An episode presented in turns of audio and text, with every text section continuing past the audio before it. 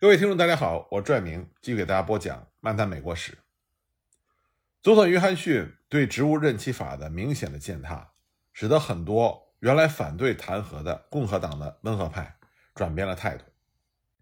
一八六八年二月二十四日，众议院基于共和党的政策，以一百二十六对四十七票表决通过了对总统约翰逊的弹劾，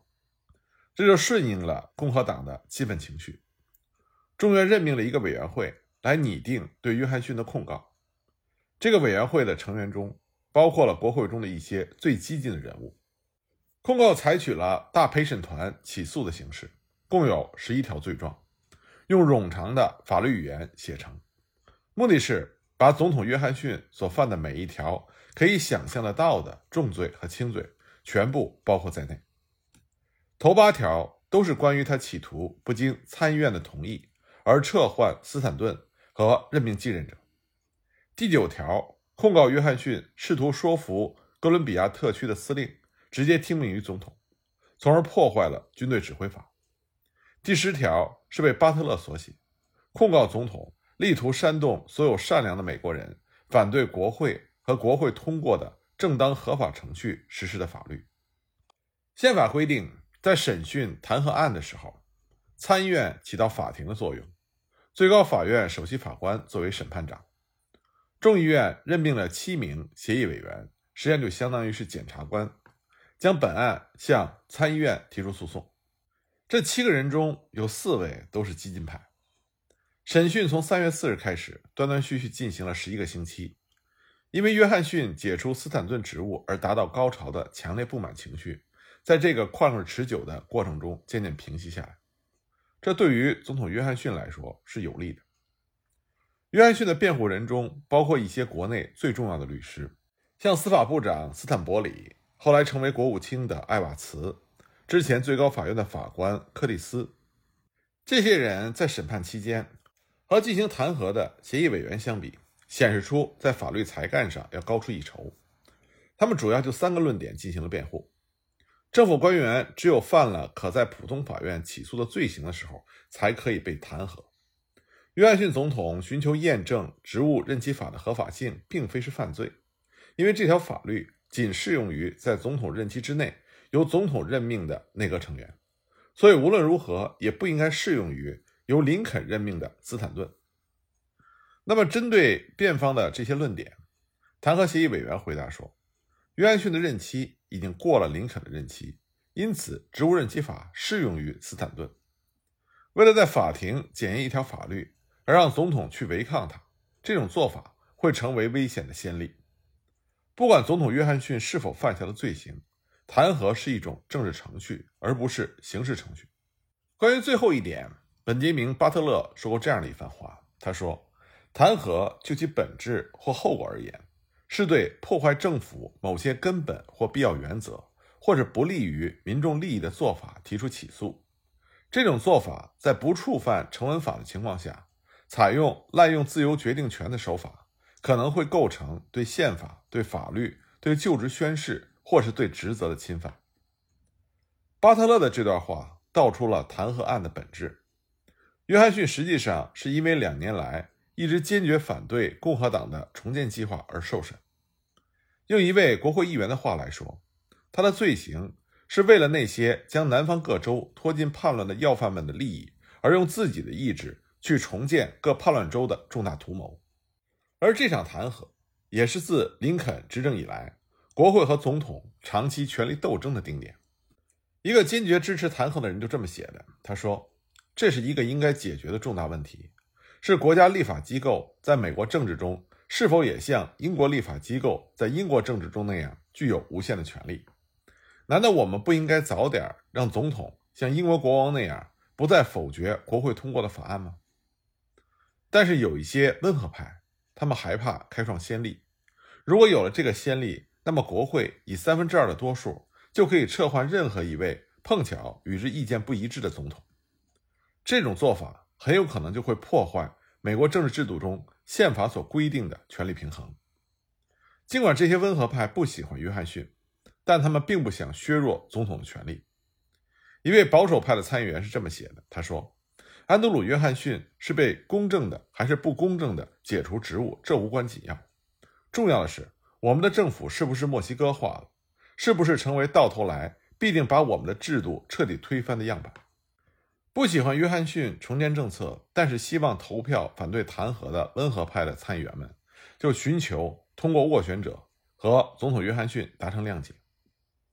约翰逊第一次对这样的建议有所反应。面对弹劾审讯，约翰逊既是神气十足，但他又有所顾忌。他不再发表演说或者召开记者招待会来指责国会，他保证会执行重建法令，而且也这么做。与温和派的参议员举行过多次慎重的会谈之后，约翰逊任命约翰斯科菲尔德将军作为陆军部长。他所任命的弗吉尼亚军管区司令所表现出来的效率和公正，也让这个司令获得了各个派别的接受。这些行动就增加了约翰逊被宣告无罪的希望。但是呢，来自共和党选区的强大压力，让这个问题的答案直到最后也没有能够见分晓。每一个共和党控制的州代表会议都赞成定罪。南方共和党仍然预言，如果约翰逊在位，叛乱就会复起。有关受贿和其他邪恶阴谋的谣言在华盛顿到处流传。五月十六日，参议院终于对弹劾案第十一款进行了表决。唱名的时候，气氛达到了高潮。按照名字字母顺序进行了唱票，几乎到了最后，结局才算明朗。那就是总统约翰逊无罪，票数三十五票对十九票，七名共和党人和十二名民主党人投了反对票。整个定罪活动因为一票之差，少于必要的三分之二的票数而宣告失败。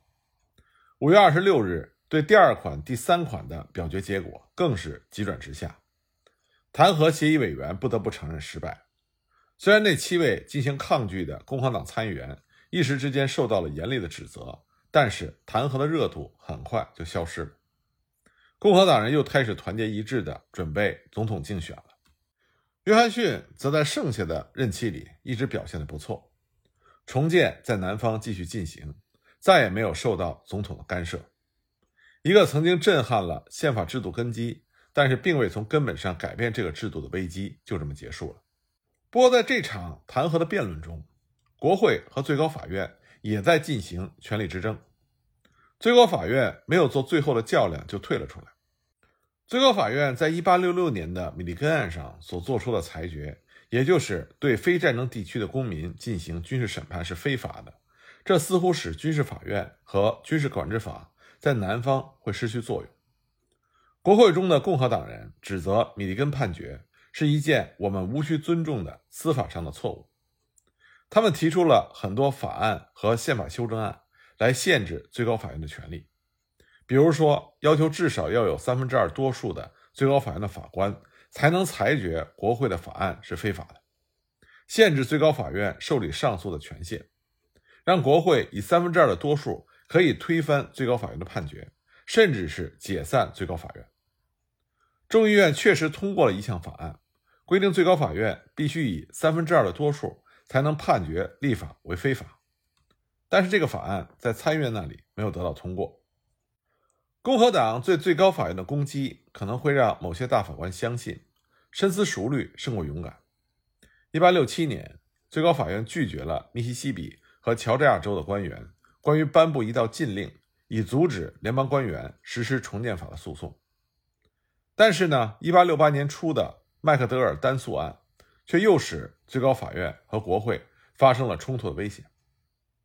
这个案子的起因是军方在1867年11月逮捕了密西西比州的一位名叫威廉·麦卡德尔的编辑，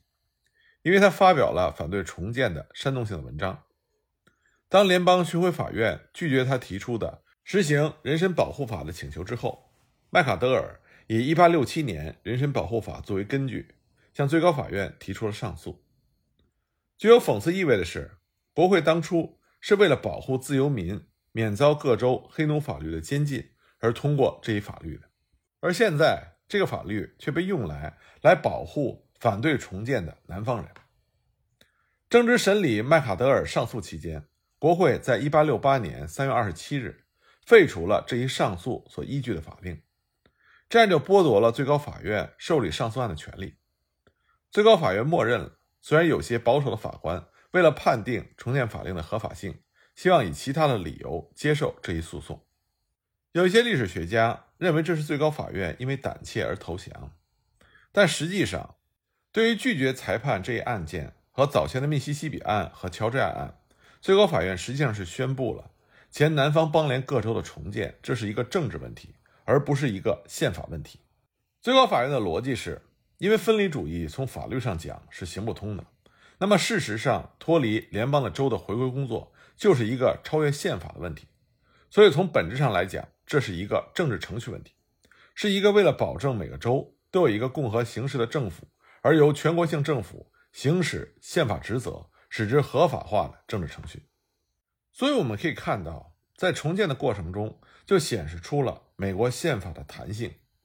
尽管有分离主义和内战的冲击，但是南方的重建，它的进行并没有改变这个国家的根本制度。总统的职务经受住了他所经历过的最大的威胁。最高法院虽然于1868年在和国会可能发生的对抗中让步了，但却保持了它作为政府同级机构的重要性，并且拥有了充分的权利。如果把目光局限在当时的情况，似乎解放黑奴的革命遭到了挫折。因为激进派想用革命的合法性来取代宪法合法性的尝试，并没有能够获得成功。但是从长远来看，战争和重建引起的危机，并没有改变美国联邦政府三个机构的权力平衡。而这种平衡的维护，虽然会带来长久的阵痛，但是也保证了美国的政治制度从来没有出现过过激的坍塌。也就是说，用长期的可承受的阵痛。来不断的促进自身的进步，而不是用一次彻底伤筋动骨的革命来换取摸着石头过河的前途未卜。当然，这样的选择是基于美国民众的意志，而不是某一两个政治家所能主导的。就在人们在华盛顿正在为一些重大的政治问题和宪法问题做决定的时候，南方诸州的重建工作也在向前推进。到了1867年9月，选民登记工作结束的时候，在十个没有重建的州里进行登记的，大约有73万五千名黑人和63万五千名白人。黑人在五个州里构成了多数选民，